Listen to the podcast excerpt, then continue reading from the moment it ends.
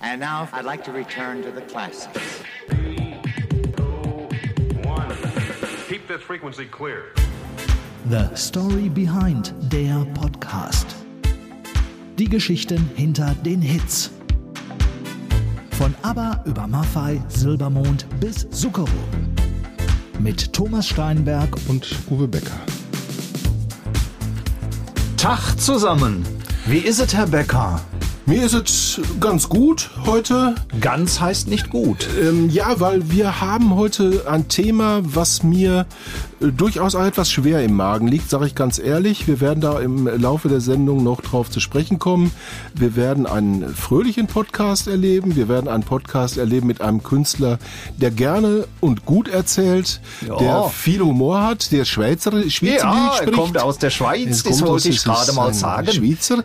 Aber Wir er- lassen es aber mit dem Akzent, weil das, kann war nur jetzt- peinlich werden. Ja, ja, genau. Aber er hat auch etwas ähm, erlebt in seinem Leben, was ihn, glaube ich, sehr geprägt hat. Darüber werden wir gleich Auf noch sprechen. Fall. Es Ähm, ist nicht Eurodance gewesen. ne? Nein, es geht um ein, ähm, ein großes Unglück und es geht auch ähm, tatsächlich darum, dass ähm, der Mann, dessen Namen ich jetzt sage, es geht um DJ Bobo, Bobo. der eine ganz ernsthafte Seite auch ähm, hat, indem er sich für Menschenrechte und vor allen Dingen für Kinderrechte engagiert. Auch darüber haben wir mit ihm gesprochen, Thomas. Genau, und in Altersfragen, da hat unser heutiger Künstler DJ Bobo, wie gesagt, so seine ganz eigene Wahrnehmung. Nein, nein, ein DJ Bobo wird nicht 50. Das ist wirklich so, auch in meiner Gefühlswelt. Das ist ein ewig junges Wesen, das ist ganz verrückt. Es geht mir wirklich so, wenn ich mich sehe oder am Arbeiten bin, fühlt sich das an, als wäre ich ein ewig junger Geist, sagen wir mal so. Körperlich habe ich schon vor vielen Jahren angefangen, zurückzufahren neben den jungen Tänzerinnen und Tänzern. Den Kampf wollte ich gar nicht führen, denn es ist wie ein Spitzensportler. Den verlierst du ja irgendwann. Also da bin ich schon länger, aber mental ist ganz lustig. Ich habe auch Kinder. Hast du immer noch das Gefühl, äh, du bist da voll dabei. Bin auch mit den neuen Medien sehr vertraut und was es alles gibt. Ja, das äh, hört sich nach einem gestandenen Mann an, der auch äh, mit sich im Reinen ist, der sich immer natürlich, genau wie wir auch, uns noch sehr, sehr jung fühlen. Das ist, glaube ich, so der Prozess, äh, Aber den es gibt Tage, viele da, es gibt, es gibt Tage, da geht's. Also, aber Ach, hören meistens- Sie auf, Herr Becker. meistens- Jetzt muss ich schon wieder auf Sie Ja, kommen. Hören meistens, Sie auf, meistens, Mensch. meistens schon. Immer dieses Fishing for Compliments. Ey, nee. ich, ich muss, ich muss Ja. jetzt ein Geständnis muss ich dir machen, Thomas, Oh, an der oh, Stelle. interessant. Ja. Und zwar ähm, sage ich dir ganz ehrlich, musikalisch bin ich m, DJ Bobo in seiner langen Karriere nicht immer gefolgt und äh, kann auch mit seiner Musik äh, teilweise was anfangen, teilweise auch überhaupt nicht. Aber das ist ja auch nicht das Kriterium für unsere Sendung hier ausschließlich, dass wir die Menschen und ihre Musik oder äh, vor allen Dingen ihre Musik so über alles mögen, äh, dass äh, es gar nicht, gar keine andere Möglichkeit gibt, als hier über sie zu sprechen. Aber ich muss jetzt einschränkend sagen, DJ Bobo ist tatsächlich, ich würde sagen, wenn ich eine Top 5 der sympathischsten Künstler aufstellen müsste, mit denen ich in meinem Leben gesprochen habe, dann ist er garantiert dabei. Ich habe ganz selten oder vielleicht auch nie, sage ich jetzt mal ganz ehrlich, einen so unverfälschten Interviewpartner gehabt. Die Umgebung, in der mein letztes Interview mit ihm stattgefunden hat, das war übrigens zum 50. Geburtstag. Äh, inzwischen ist er ja 54. Es spricht auch dafür, es war eine kleine Eigenheimsiedlung kurz vor Köln irgendwo, wo jemand ein tolles Tonstudio hat und er ist da über die Straße marschiert und hat da, glaube ich, Flaschen zum Auto, was, hat da auch geschlafen wohl. Weil es, auf der Straße mit den Flaschen. Nee, nee, das, das hoffe ich nicht. Also auf der Nein, Straße nee. schlafen wird er wohl im Leben nicht mehr müssen. Das denke bei dem, ich was auch er nicht. verdient hat. Aber jedenfalls, und das Interview lief dann ähnlich ab. Also ein ganz sympathischer, netter Kerl und äh, ich glaube, so hast du ihn auch erlebt. So habe ich ihn absolut auch erlebt und vor allen Dingen so uneitel. Einige Künstler, die wollen mit äh, Limousinen gerne chauffiert werden, die achten auf dieses, auf jenes, was in den Garderoben alles liegen muss. Ich erinnere mich an eine Situation, da hat er unseren Sender besucht, den äh, äh, WDR in Dortmund, Landesstudio. Und der Mann ist die ganze Tournee durch ganz Deutschland mit einem VW Golf kutschiert worden. VW Golf. Ja, also ganz normal. Und das, das, das sein großes Pech war, bei uns hatte er auch noch einen Platten, weil er ist in einen Nagel gefahren. warst du doch. nein, nein, es gibt ein wunderbares Foto, verweisen wir jetzt auf unsere äh, äh, Homepage schon mal, ähm, wo DJ Bobo, äh, ich bin da auch zu sehen mit seinem Promotor, Ach lieber Himmel. Na ja, äh, mit gut. unseren Techniker, bei uns in unserem Innenhof. Äh, ähm, Du kannst auf- doch keinen Reifen wechseln. Da kannst du Nein, er, er zeigt ja nur auf den so, Reifen okay. und sagt irgendwie, yo, das, das ist er und hat, glaube ich, sogar den kleinen Nagel auch in der Hand, den man dann auch wirklich noch gefunden hat. Und wie gesagt, ich habe nie so einen uneitlen Künstler erlebt und man, man darf nicht vergessen, dass DJ Bobo in den 90er Jahren doch so einiges bewegt hat. Stichwort Eurodance. Er, er gilt ja bis heute auch wirklich als einer der ganz, ganz wenigen Überlebenden des Eurodance. Eurodance war halt damals unglaublich gute Melodien zu Disco-Rhythmen, Disco-Dance-Beats. Und daraus hat Eurodance bestochen. Meistens waren es schwarze Rapper, die die Strophen gerappt haben und eine Frau, die den Refrain gesungen hat. Das war Eurodance. Ja, und wer natürlich äh, Eurodance jetzt nicht mehr so ganz im Ohr hat, wir haben so ein kleines Medley vorbereitet und da gibt es jetzt die geballte Ladung. volle Pulle DJ Bobo. 17 Songs in knapp zwei Minuten. Viel Spaß. Auf geht's. Grüezi miteinander, ich bin der DJ Bobo.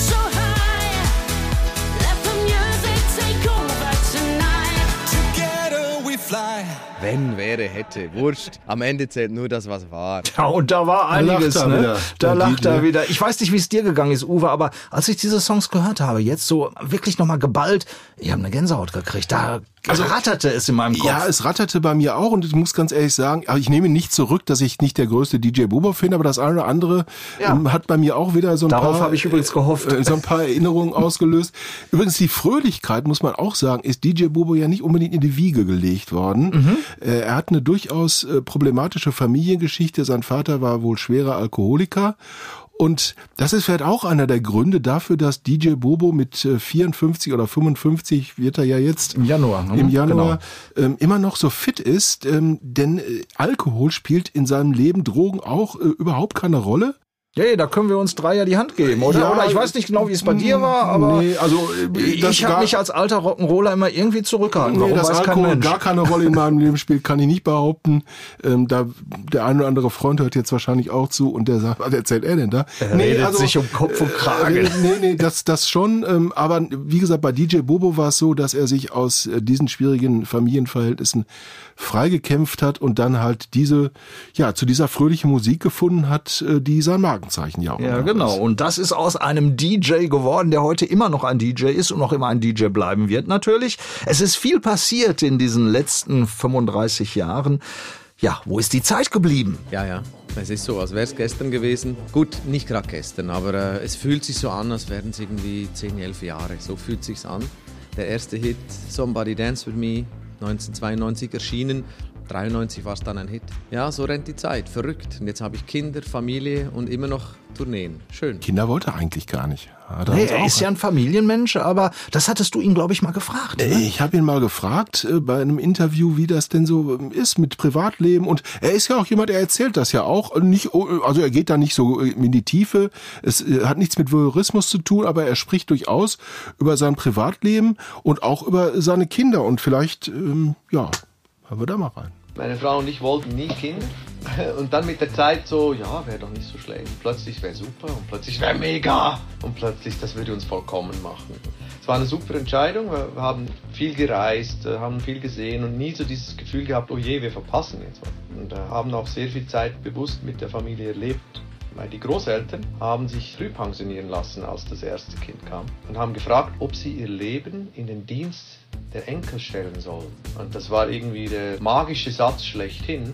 Jetzt im Nachhinein, weil äh, so viel Größe von den Großeltern, die haben es gecheckt, auf was es im Leben ankommt. Und wir damals noch nicht. So. Ja, der sogenannte Process of getting older and wiser. Ja, also Ja, aber solche älter wird- Großeltern sind natürlich Gold wert. Ne? Gerade für einen Künstler, keine perfekt. Nannies, äh, die ähm, ja durchaus für das Familienleben auch mal eine Gefahr darstellen können, wie Mhm. man von dem einen oder anderen Star weiß, äh, der sich darüber mit seiner Frau ähm, überworfen hat. Die Gefahr gab es bei DJ Bobo nicht. Da haben Oma und Opa das geregelt. Und die scheinen das ja auch ziemlich gut Und die geregelt scheinen das zu ganz haben. gut Also gemacht Fall. Eines allerdings muss man auch sagen. Ja. Ähm, ich habe DJ Bobo auch mal gefragt, ob seine Kinder seine Musik hören. Und was glaubst du, was er da gesagt hat? Nö, mögen sie gar nicht. Weil Überhaupt nicht. Wir haben was ganz anderes. Aber Eminem und so weiter und so Ja, fort. damals Aber Tupac, ne, Tupac, Shakur und ähm, Tupac, also Genau. äh, alles Dinge. Und dabei war dieser Mann äh, wirklich top angesagt Ja. in den 90er Ja. Jahren. 93, sein erster großer Hit, Somebody Dance With Me. Hören wir noch mal ganz kurz rein.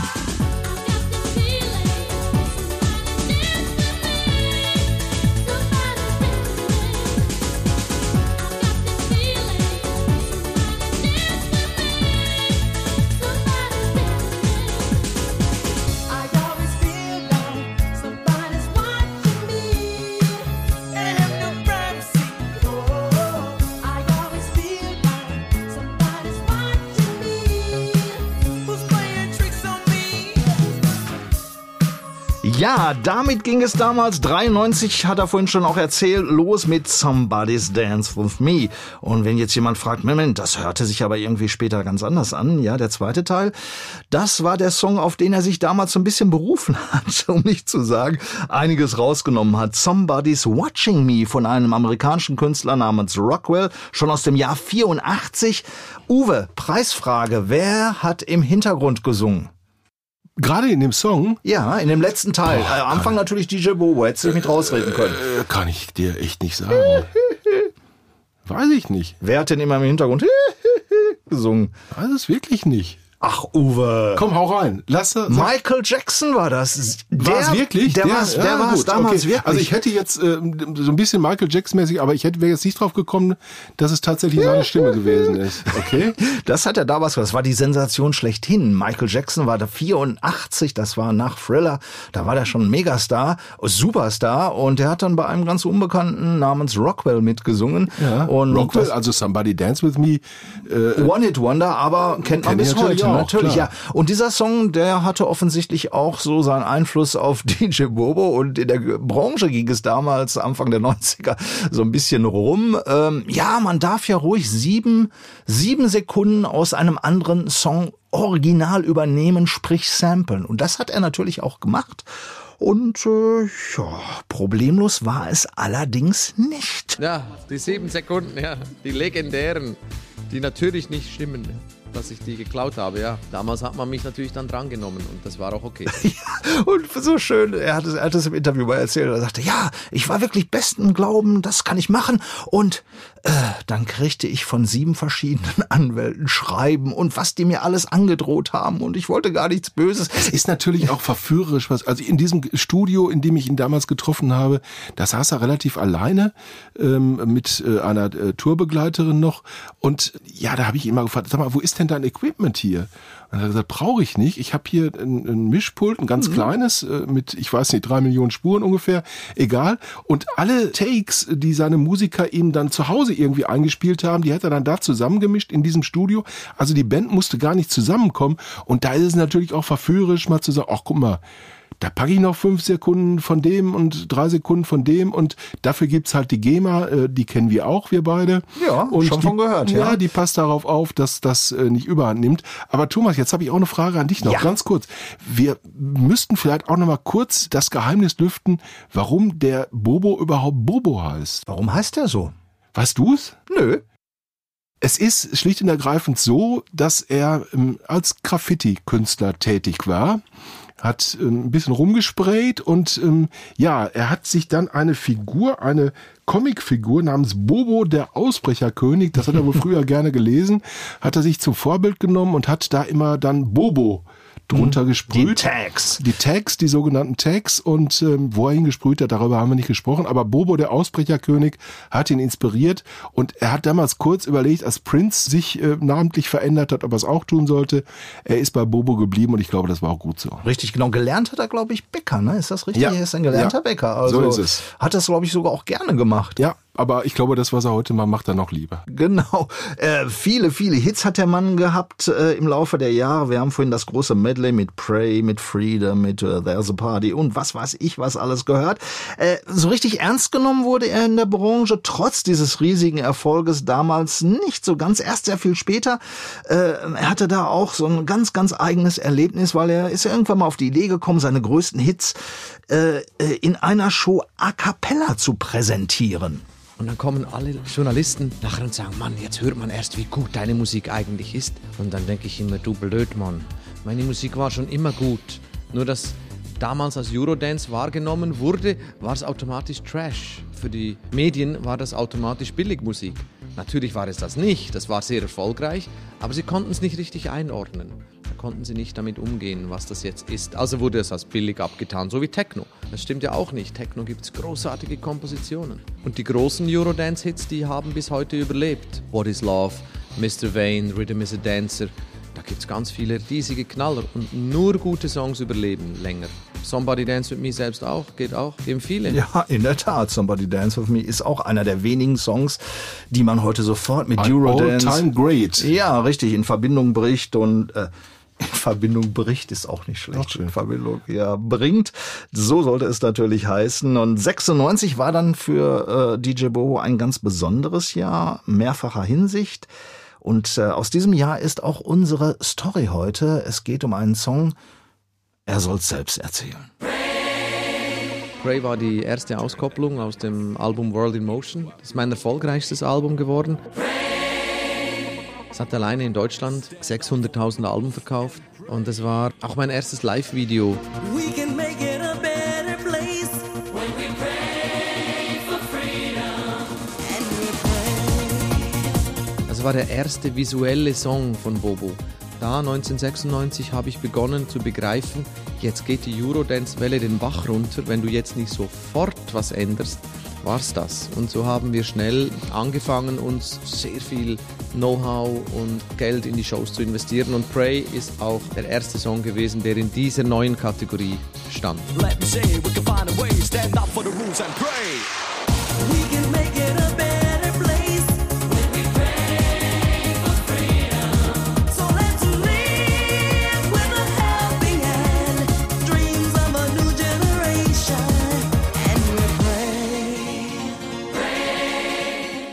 Das war meine Weltverbessererphase. Da war ich gerade mit Michael Jackson auf Tour. Das war die History World Tour. Und ich hatte damals so die Phase, wo ich irgendwie alles hinterfragt habe. What has happened to Im Text geht es dann darum, was ist passiert mit unserem Paradies. Genau, ich wollte die Welt verbessern. 1996 ist es entstanden und habe gegen die Umweltverschmutzung gewettert in dem Song und gegen die Ungerechtigkeiten. Und dann im Refrain kommt halt die Zeile, When we pray for freedom und für Freiheit müssen wir beten. Das war so die Idee hinter dem Song. Let me say we can find a way, stand up for the rules and pray.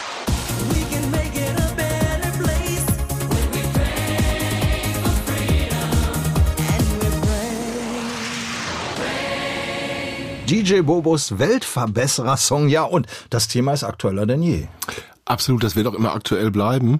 Und DJ Bobo, ähm, das hätten wir vielleicht auch gerade noch kurz erwähnen sollen, heißt natürlich nicht von Geburt an Nee, haben wir noch- haben wir noch gar nicht gesagt, ne? Äh, und auch René. nicht Bobo mit Nachnamen, sondern René Peter äh, Baumann.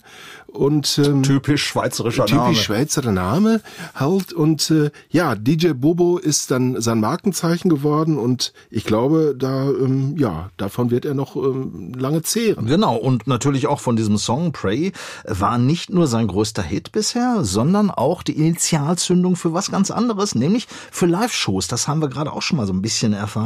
Äh, Er sagt ja nicht umsonst, er hatte das Glück, dass ihn die Leute in den 90er Jahren kennenlernen durften. Ja, damit habe ich gemeint, dass man heutzutage kaum mehr Zeit hat, einen Künstler kennenzulernen, denn er ist oft zu wenig lange präsent. Ähm, man hat gar nicht die Chance, ihn kennenzulernen. Manchmal hat er einen Hit, dann zwei, das war's. Und ich habe halt das Glück, dass ich 20 Hits gehabt habe und dass die Leute irgendwann auch nicht an dir vorbeigekommen sind und dann gesagt haben, na gut, dann gucke ich mir wenigstens den Typen mal an. Aber so viel Zeit hast du heute nicht mehr. Es geht noch schneller. Und ich hatte schon in den 90ern das Gefühl, es geht schnell. Aber jetzt geht es noch viel schneller und noch mehr Einflüsse und alles noch parallel. Sehr schwierig für die Leute klar zu sortieren, was sie eigentlich wollen in ihrem Leben und weil sie so viele Einflüsse zu verarbeiten haben. Du kannst ja gleichzeitig Fernsehen gucken, Radio hören, äh, Internet, alles gleichzeitig machen. Ja, und irgendwann kommt man dann auch wieder auf die Basics zurück. Und das ist jetzt der Teil, wo es bei uns jetzt ein, bisschen ruhiger und auch reflektierter wird, äh, nachdenklicher. Äh, Uwe, Ja, ähm, wir kommen jetzt auf ähm, ein Ereignis zu sprechen, auf den 6. Juni 1996. Genau. Ich habe immer irgendwie den 9.6. Ich glaube, ich habe auch irgendwo in einem Gespräch mal der 9.6., weil es so griffig ist, 9.6., aber ich meine, es wäre der 6. Juni 96 gewesen. Also es war jedenfalls der frohe Leichtamstag des Jahres 1996 und DJ Bobo ist äh, in der Westfalenhalle gewesen, anlässlich der ähm, stattfindenden Ju-Messe, der erstmals stattfindenden Ju-Messe, eine Jugendmesse, die ähm, ja viele, viele Menschen angezogen hat und viele von denen haben auch an einem Preisausschreiben der Bundeswehr damals teilgenommen. die Und auch auf dieser Messe die vertreten auf dieser natürlich die für auf sich der Messe vertreten und so weiter. Wie, so wie Fitnessstudios und ich weiß nicht wer alles. Jedenfalls ähm, die großen Bekleidungsmarken, also eine Jugendmesse, ähm, ähm, da ging es natürlich auch um Verkaufen und Kommerz, aber auch darum, Werbung für sich zu machen. Und die Bundeswehr hat da eben ein Preisausschreiben veranstaltet und der Hauptgewinn war ein Rundflug über das Gelände der Westfalenhallen in einer Bell UH-1D, eine Bundeswehr, ein Bundeswehrhubschrauber, den glaube ich jeder mal in seinem Leben gesehen hat, der Bundeswehrhubschrauber an sich.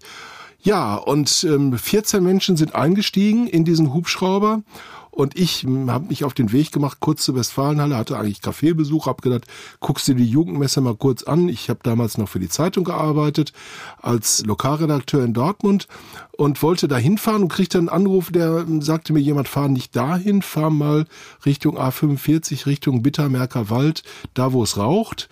Und äh, ja, dieser Hubschrauber ist äh, dann tatsächlich da abgestürzt. Es gab 13 Tote, 14 Menschen waren an Bord, einer hat überlebt und das war der damalige Tourneemanager von DJ Bobo, der es irgendwie geschafft hat, aus diesem Wrack, vor dem ich glaube ich damals als erster, mehr oder weniger als erster Journalist gestanden habe, ähm, völlig gespenstische, merkwürdige Atmosphäre, Schmetterlinge äh, flogen über diese, diese Lichtung, es war ein wunderschöner ähm, Sommertag und äh, ja, mittendrin lag halt dieser Hubschrauber mit, mit den verkohlten Überresten von Menschen.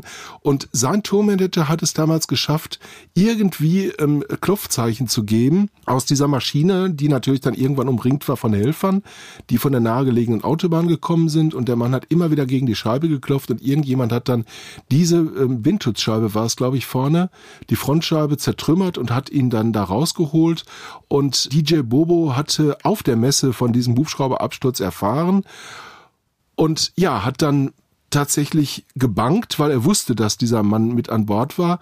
Und ich habe ihn natürlich auch gefragt, wie er heute darüber denkt. Immer am 6. Juni, das war der Absturztag. Immer an diesem 6. Juni, jedes Jahr. Ich habe es nicht im Computer oder irgendwo ein, es ist hier eingebrannt. dieser Tag. Ja, und es ist ja bei uns auch ein freudiges und ein weinendes Auge, weil der einzige Überlebende war ja einer von zweien, die aus meinem Team waren. Und das heißt, mit dem spiele ich heute noch Golf. Wir haben zusammen Kontakt, immer noch, obwohl er schon lange nicht mehr bei mir arbeitet. Aber äh, deshalb war es nie nur negativ, weil ja auch was Positives da war. Es war ganz verrückte Stunden da, weil wir ja alle nicht wussten. Irgendwann kam die Meldung, einer hat überlebt. Niemand wusste wer. Und dann fängst du dir an zu überlegen, wer es denn sein soll. Total wirres Zeug. Also ich verbinde da nichts Negatives mit Dortmund und schon gar nicht mit der Westfalenhalle, weil ähm, für mich hat diese Westfalenhalle nur positive Erinnerungen, als ich das erste Mal da war. War eine Bravo Super Show oder so, da war ich noch relativ frisch im Geschäft. Da waren auf dem Boden noch die Namen der Künstler aufge, so mit Schablonen aufgemalt. Und dann bist du auf diesem Weg zur Bühne, bist du über Prince und über all diese Namen gelaufen, die da schon gespielt haben. Und das war immer so ein Gefühl, wo ich dann in meinem Hinterkopf hatte, eines Tages bist du vielleicht alleine hier drin. Bleib einfach dran. Das war wirklich so ein Feeling, vielleicht steht dein Name auch mal. Komm, gib nicht auf, du bist weit weg. Es war für mich bei einer Bravo Super Show nicht denkbar, mal alleine so eine Halle zu spielen. und irgendwann war es dann doch der Fall und zwar sogar mehrfach. Und nach Abebben der Eurodance-Welle, da setzte er ja natürlich auch verstärkt auf Live-Shows, sehr ambitioniert. Ich kann mich noch erinnern, das war übrigens auch zu Prey-Zeit 1996 bei der Premiere der World in Motion Tour, da war ich in Hamburg und es funktionierte nichts wenn eine Pyramide oder irgendwas zusammenstürzen sollte. Es hat nicht funktioniert. Es war ein reines Desaster, aber äh, es war trotzdem total sehenswert und sympathisch, äh, weil man konnte DJ Bobo wirklich im wahrsten Sinne des Wortes beim Spielen zuschauen. Ja, zum Glück schauen mir die Leute beim Spielen zu. Das ist ja das Wichtigste. Wir dürfen äh, in den großen Hallen spielen und haben mehr Zuschauer denn je. Das ist unglaublich. Also ohne dass ich einen Hit habe in den Charts oder irgendwas, das kümmert die Leute gar nicht. Das heißt einfach, die Leute wissen, wenn er kommt, dann kommt was Verrücktes, dann kommt was Tolles. Das ist ein schöner Treuebeweis von den Leuten. Ja, ich weiß nur, ich habe eine oder zwei Shows von ihm gesehen. In einer Show hat sehr viel geregnet. Mhm. Ähm, die ganze Bühne, Muss der so ganze 2012 gewesen ja, sein, der ich. ganze DJ Bobo, alles war nass. das weiß ich noch. Und äh, ja, äh, um noch mal ganz kurz auf diese Hubschrauber-Geschichte zurückzukommen. DJ Bobo feiert übrigens auch diesen Tag mit diesem besagten Menschen jedes Jahr. Ähm, gemeinsam ähm, gehen sie, glaube ich, essen und ähm, da wird auch ein Fläschchen ähm, Sekt oder wahrscheinlich was Besseres geköpft. Also wie gesagt, das hat in seinem Leben einen großen Stellenwert eingenommen und äh, wird das nie vergessen. Allerdings muss man auch sagen, ähm, das hat ihn, glaube ich, auch ein bisschen daran erinnert, wie endlich das Leben ist und äh, ähm, wie endlich auch ein Künstlerleben sein kann und ähm, hat ihm auch, glaube ich, manchmal, das hat er mir auch mal so am Rande erzählt, in schweren Stunden geholfen, zu sagen, ich stehe wieder auf, ich mache weiter. Sein Publikum hat es ihm gedankt äh, und ich habe ihn einfach mal gefragt, wer ist denn überhaupt dein Publikum? Bei mir ist, wir wissen es ganz genau, kannst du es noch auswendig? Das was? Durchschnittsalter meines Publikums? Ah, 42. Genau. Zielgruppen, wie viel in welcher, weißt du auch noch ungefähr? Zielgruppen. Ja, fün- 25 bis 34. Dann, also ab 65 wird's mal und unter 24 wird's Genau. mau, aber alles andere ist. Aber ab 25 ist bereits über 20 Prozent. Also wir haben alle. Nur die Jungen nicht und die Alten nicht. Wir haben aber ab 24, 25 ist, ist der Balken fett.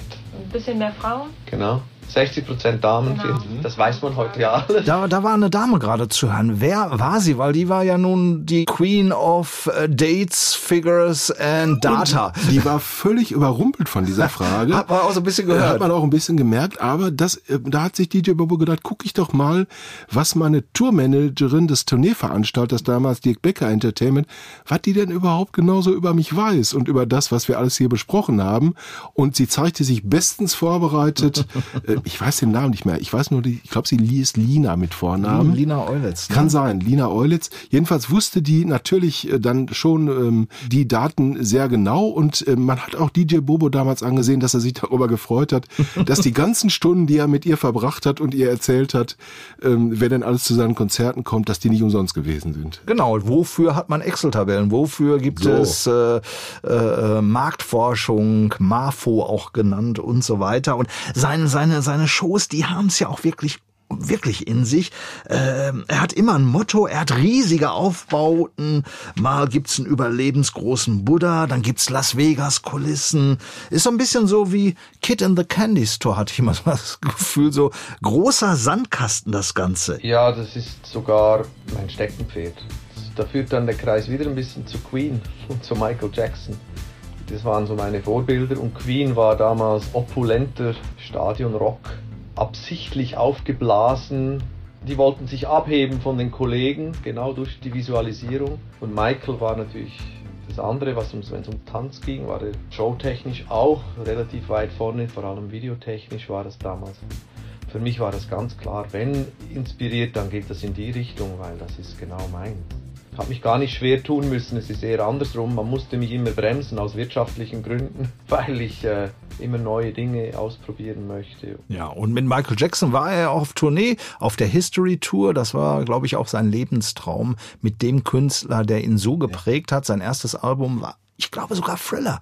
Ich hatte ihn mal gefragt, ich meine, es wäre Thriller gewesen, äh, ähm, was er sich selbst gekauft hatte. Vorher gab es irgendwie eine Elvis-Platte, ähm, hat er dir, glaube ich, erzählt. Und, Er war äh, großer Beatles-Fan oder Beatles- ist großer Beatles-Fan. Ja, richtig. Ähm, Elvis ähm, und er ist ein Riesenfan von Freddie Mercury. Das hört man, glaube ich, auch so ein bisschen raus zwischendurch, dass er immer mal wieder Queen erwähnt. Richtig. Weil Freddie Mercury, da hat er mir auch ganz viel damals über den Film erzählt, der gerade rausgekommen war, der ihn unglaublich berührt hat und bewegt hat. Also Freddie Mercury ist auch sicherlich eines seiner großen Vor. Ja, und er macht ja auch weiterhin auch Musik, äh, bringt justamente jetzt ein neues Album raus, heißt Evolution.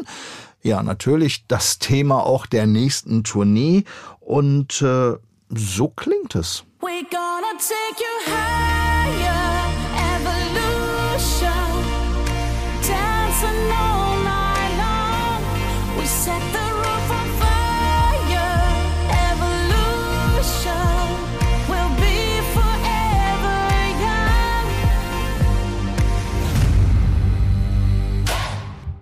So wird es klingen. So klingt es. Das neue Album, das 15. von DJ Bobo Evolution. Äh, Tournee wird folgen, haben wir gerade schon erwähnt. Die Premiere ist übrigens im Europapark Rust Immer im ist Januar nächsten Jahres. Stimmt, seit, seit vielen, vielen Jahren, weil er Immer. findet da, glaube ich, die perfekten Voraussetzungen. Genau, Ne? richtig. Das hat er auch mal äh, gesagt, dass er da als sich inzwischen auch zu Hause fühlt und ähm, ja, Freiburg äh, und was da in der Nähe liegt und der Schwarzwald sind ja auch äh, eine ganz nette Umgebung. Alles, alles um die. Ecke sozusagen, genau, richtig. Und äh, durch die großen Hallen wird's dann ab Mai gehen, Mai, Juni, Juli und dann gibt's noch ein paar weitere Termine im Laufe des Jahres. Äh, er hat auch ein, ein, ein sehr, sehr schönes Motto für sich gefunden, DJ Bobo. Vor allem unabhängig von dem, ob ich jetzt ein erfolgreiches Album abliefere oder nicht, das spielt überhaupt keine Rolle. Das ist, naja, das frustriert mich natürlich eher, weil ich würde mich ja freuen, wenn sich die Leute auch äh, mit der Musik befassen. Aber die großen Jahre sind einfach vorbei, das ist die Realität. Also ich muss jetzt nicht mehr versuchen, die Charts ganz vorne anzugreifen. Aber ich äh, kann die Ticketcharts dann ganz vorne angreifen und wir gehören zu den größten zehn Tourneen Deutschlands. Das ist schon ein äh, erhebendes Gefühl, muss ich sagen. Ja, da kann er auch stolz drauf sein. Und es macht auch immer Spaß hinzugehen. Man geht ja wirklich äh, nicht wegen der Musik allein hin, sie ist ein Teil davon, aber es ist halt ein Event und er lässt sich immer irgendwas einfallen, wo man sagt hinterher, Mensch, das habe ich noch Und nicht er, gesehen. kennt, und er kennt auch seine Grenzen. Ich habe ihn mal gefragt, diesen O-Ton hatte ich äh, dir, glaube ich, auch gesendet, aber der fandst du, glaube ich, nicht so toll. Ich habe ihn mal gefragt, Ich? äh, ob er es nicht nicht mal, ähm, ob er es nicht auch mal als äh, Solokünstler, ähm, als A cappella-Sänger oder wie auch immer versuchen will. Und da hat er gesagt, du, ähm, ganz ehrlich, ich kenne meine Grenzen, ich weiß, was ich kann und was ich nicht kann. Und das äh, wird sicherlich nicht mehr passieren in meinem Leben, weil da gibt's deutlich bessere Menschen.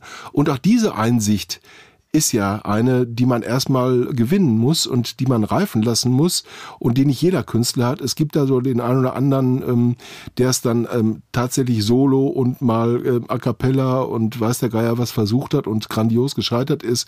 Und dieser Gefahr wollte sich DJ Bobo, glaube ich, nicht aussetzen. Er ist ja sowieso ein sehr reflektierter Mensch. Genau, ich muss eben ganz kurz dazwischen Ja. grätschen. Ich habe diesen O-Ton sogar genommen, nur den Anfang habe ich weggenommen, weil der passte einfach nicht rein. Aber der zweite Teil, Teil, den haben wir in voller Länge gesendet. Tatsächlich. Ja, Herr Becker. Gut.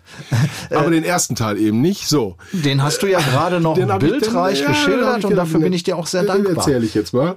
Und äh, wie dem auch sei. Erzähl doch mal bitte was. Äh, ähm, jedenfalls, wie gesagt, er ist ein sehr reflektierter Mensch Ja. und auch ein durchaus politischer Mensch. Ähm, Soll man im ersten Moment gar nicht meinen, aber Nee. wenn man sich mit ihm ein bisschen befasst, dann äh, wird man sehr schnell erfahren, ah ja, da steckt doch ein bisschen mehr hinter und da hast du ja auch ihm einiges entlocken können. Ja, ein sehr reflektierter Mensch, der auch durchaus politisch tätig ist, auch politisch Ärger schon gehabt hat. Kennst du die Geschichte eigentlich? Politisch Ärger gehabt. Mhm, Mit Vampires. Ähm, Da hat er sich mit der Kirche verscherzt. Echt? Damit ist er Das ja äh, Eurovisions-Contest-Teilnehmer. Ah ja, gewesen. stimmt, stimmt, stimmt, stimmt, stimmt. Und die Kirche kommt was, ja. fand dieses Vampirlied überhaupt nicht toll. Und das ging bis, ähm, ja, ich glaube, da gab es eine Petition besorgter Christen, Oh dass der Song nicht genommen wird und abgesetzt wird. Es wurden Unterschriften gesammelt. Der Schweizer Bundesrat wurde zur Wahrung des öffentlichen Friedens aufgerufen und so weiter und so fort. Halleluja. Der Schweizer Bundesrat äh, hat aber gesagt, ihr könnt uns mal, weil das ist Meinungsäußerung und äh, da müsst ihr durch, Leute. Und äh, dieser Song hat es dann immer auf Platz drei der äh, Schweizer Hitparade geschafft. Aber wie gesagt, politisch hat äh, DJ Bobo auch für die ein oder andere Welle gesorgt. Aber auch, ja, Skandal, aber auch für die durchaus ein oder andere positive Welle. Denn seit 2006 ist er nationaler Botschafter. Ich muss jetzt mal vorlesen, weil das wird immer gerne verwechselt mit dem, mit UNICEF und was er, er ist nationaler Botschafter des Welternährungsprogramms WFP der Vereinten Nationen und, äh, ja, Dazu habe ich ihn auch gefragt und jetzt kommt eine etwas ja. längere Antwort, aber ich glaube, es lohnt sich da mal reinzuhören. Absolut. Also- weil das ist tatsächlich vielleicht was aus der Realität von Menschen, die helfen wollen und ja, berichtet ein bisschen von dem, was dann auch auf einen zukommt. Und nicht schockiert sein. Ich habe mich damals ein bisschen Richtung Äthiopien fokussiert. Hat sich so ergeben. Es war nicht geplant. Eine Woche bevor ich meine erste Afrikareise angetreten habe, war ich an einem Essen mit äh, Peter Maffei und Bob Geldof und ich. Und ich bin ja der jüngste von den dreien. Also war da noch das Greenhorn. Und dann sage ich zu Bob Geldof, was muss ich denn, jetzt geht's dann gleich los nach Afrika. Wenn jemand mir einen Tipp geben kann, sag du mir echt, auf was muss ich achten? Er hatte schon drei, vier Gläser Wein. Dann guckt er mich an und sagt, look at the big picture. Und ich so, ja, was meinst du genau damit? Und dann sagt er, wenn du jemanden im Straßengraben siehst, der gerade am Verrecken ist, lass ihn liegen. Look at the big picture. Ich, ich denke so, was bist du denn für einer? Bob Geldof, ich dachte immer, du bist so feiner und großer und liebevoller. Und hab's so stehen lassen, habe auch nie jemandem was davon erzählt, groß. Damals komm dann nach Äthiopien und in keine zehn Minuten hatte ich diesen Satz im Kopf, weil da wirklich Leute waren, denen hätte man sofort helfen sollen, können, müssen, was auch immer. Und er hatte recht. Du musst versuchen, den Leuten Hilfe zur Selbsthilfe zu geben und dann das Große anpacken. Wenn du auf einen losgehst oder zwei oder drei oder sieben, das ist Müll. Das hilft gar niemandem. Und wir haben damals, ging es um Schulspeisungsprogramme. Das war auch für die UNO revolutionär, weil die haben nur noch Essen ausgegeben an die Leute, also an die Kinder, die in die Schule gingen. Dadurch haben sie zwei Fliegen mit einer Klappe geschlagen. Die Eltern haben ihre Kinder in die Schule geschickt, nicht weil sie Bildung wollten, sondern damit sie Essen kriegen. Und die Mädchen, die normalerweise zu Hause bleiben mussten, die gar nicht in die Schule durften, waren so auch weg und haben Bildung mitgekriegt. Jetzt haben die plötzlich eine ganze Generation hat Lesen, Rechnen, Schreiben gelernt als Nebeneffekt. Und durch diese Bildung ist in einem Land wie Äthiopien innerhalb von kürzester Zeit der Wohlstand gestiegen, weil sie durch Bildung wussten, wie man Felder ansät, wie man terrassiert, All diese Dinge kamen mit der Bildung mit. Das war das, was er mit Big Picture meinte und was ich dann auch sofort verstanden habe. Und deshalb ist es nicht frustrierend, wenn man merkt, dass man so an den Wurzeln anpackt und da nur ein bisschen die Bahnen mitlenken kann. Und das, ist ein extrem schönes Gefühl. Ja, meine Eingangsfrage an ihn war damals unter anderem, ob er frustriert ist, ähm, wenn er sieht, dass immer noch so viel Not und Elend auf der Welt herrscht. Und ich kann ihn da nur bestätigen. Ich habe ja das eine oder andere Aufbauprogramm, äh, unter anderem nach dem Tsunami in Sri Lanka und ähnliches äh, mit aufgebaut. Und es ist manchmal echt hart am Elend vorbeizugucken. Aber ich glaube, das mal so eindringlich beschrieben zu bekommen von jemandem äh, wie äh, DJ Bobo ist, glaube ich, ähm, ganz heilsam für alle Menschen, die denken, man kann wirklich jedem vor Ort gerecht werden. Das geht einfach nicht. Man muss das große Ganze sehen.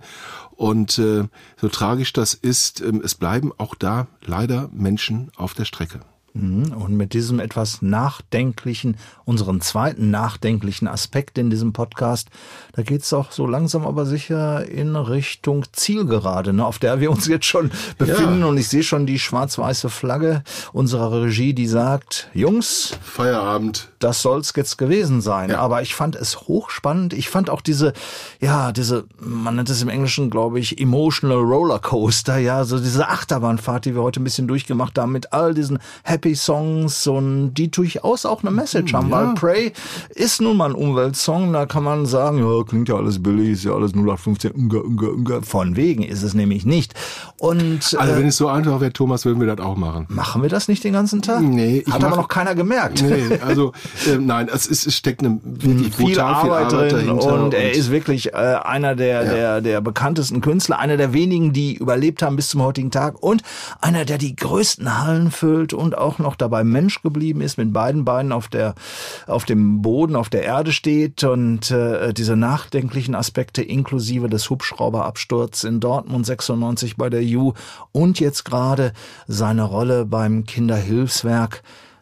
Ja, wunderbar. War eine schöne runde Geschichte, glaube ich. Definitiv. Übrigens, der alkoholkranke Mensch in seinem Leben war nicht sein Vater, sondern sein Stiefvater. Das muss man zur Ehrenrettung sagen. Okay. Äh, dieses Mannes, äh, das will ich am Ende noch kurz erwähnen. Und ich will natürlich nicht unerwähnt lassen, dass äh, es das eine oder andere zusätzlich zum Podcast noch auf unserer Homepage Lustige Bilder. ja, www.storybehindpodcast.de gibt. Herr Steinberg repariert keinen Platten, wie wir gerade gehört haben, sondern fotografiert den Künstler, der daneben steht. Genau. Unter und anderem, ach, gibt's, gibt noch ganz kleine Geschichte zum Schluss. Ich weiß noch genau, ich hatte für meinen Sender 1996, 95, 96 äh, über eine Silvestershow in Oberhausen zu berichten. Da war er der große Stargast, mit dem ich natürlich auch gesprochen habe. Ich war mit meiner damaligen Freundin, heutigen Frau, haben wir schon kurz erwähnt, äh, dort auch zugegen und durfte dann um 0 Uhr nicht mit DJ Bobo, weil den hatte ich ja kurz vorher getroffen, ein paar Minuten vorher, wir konnten es nicht bis 0 Uhr ziehen, durfte ich mit Caught in the Act, damals auch ein wahnsinnig angesagter Act, anstoßen.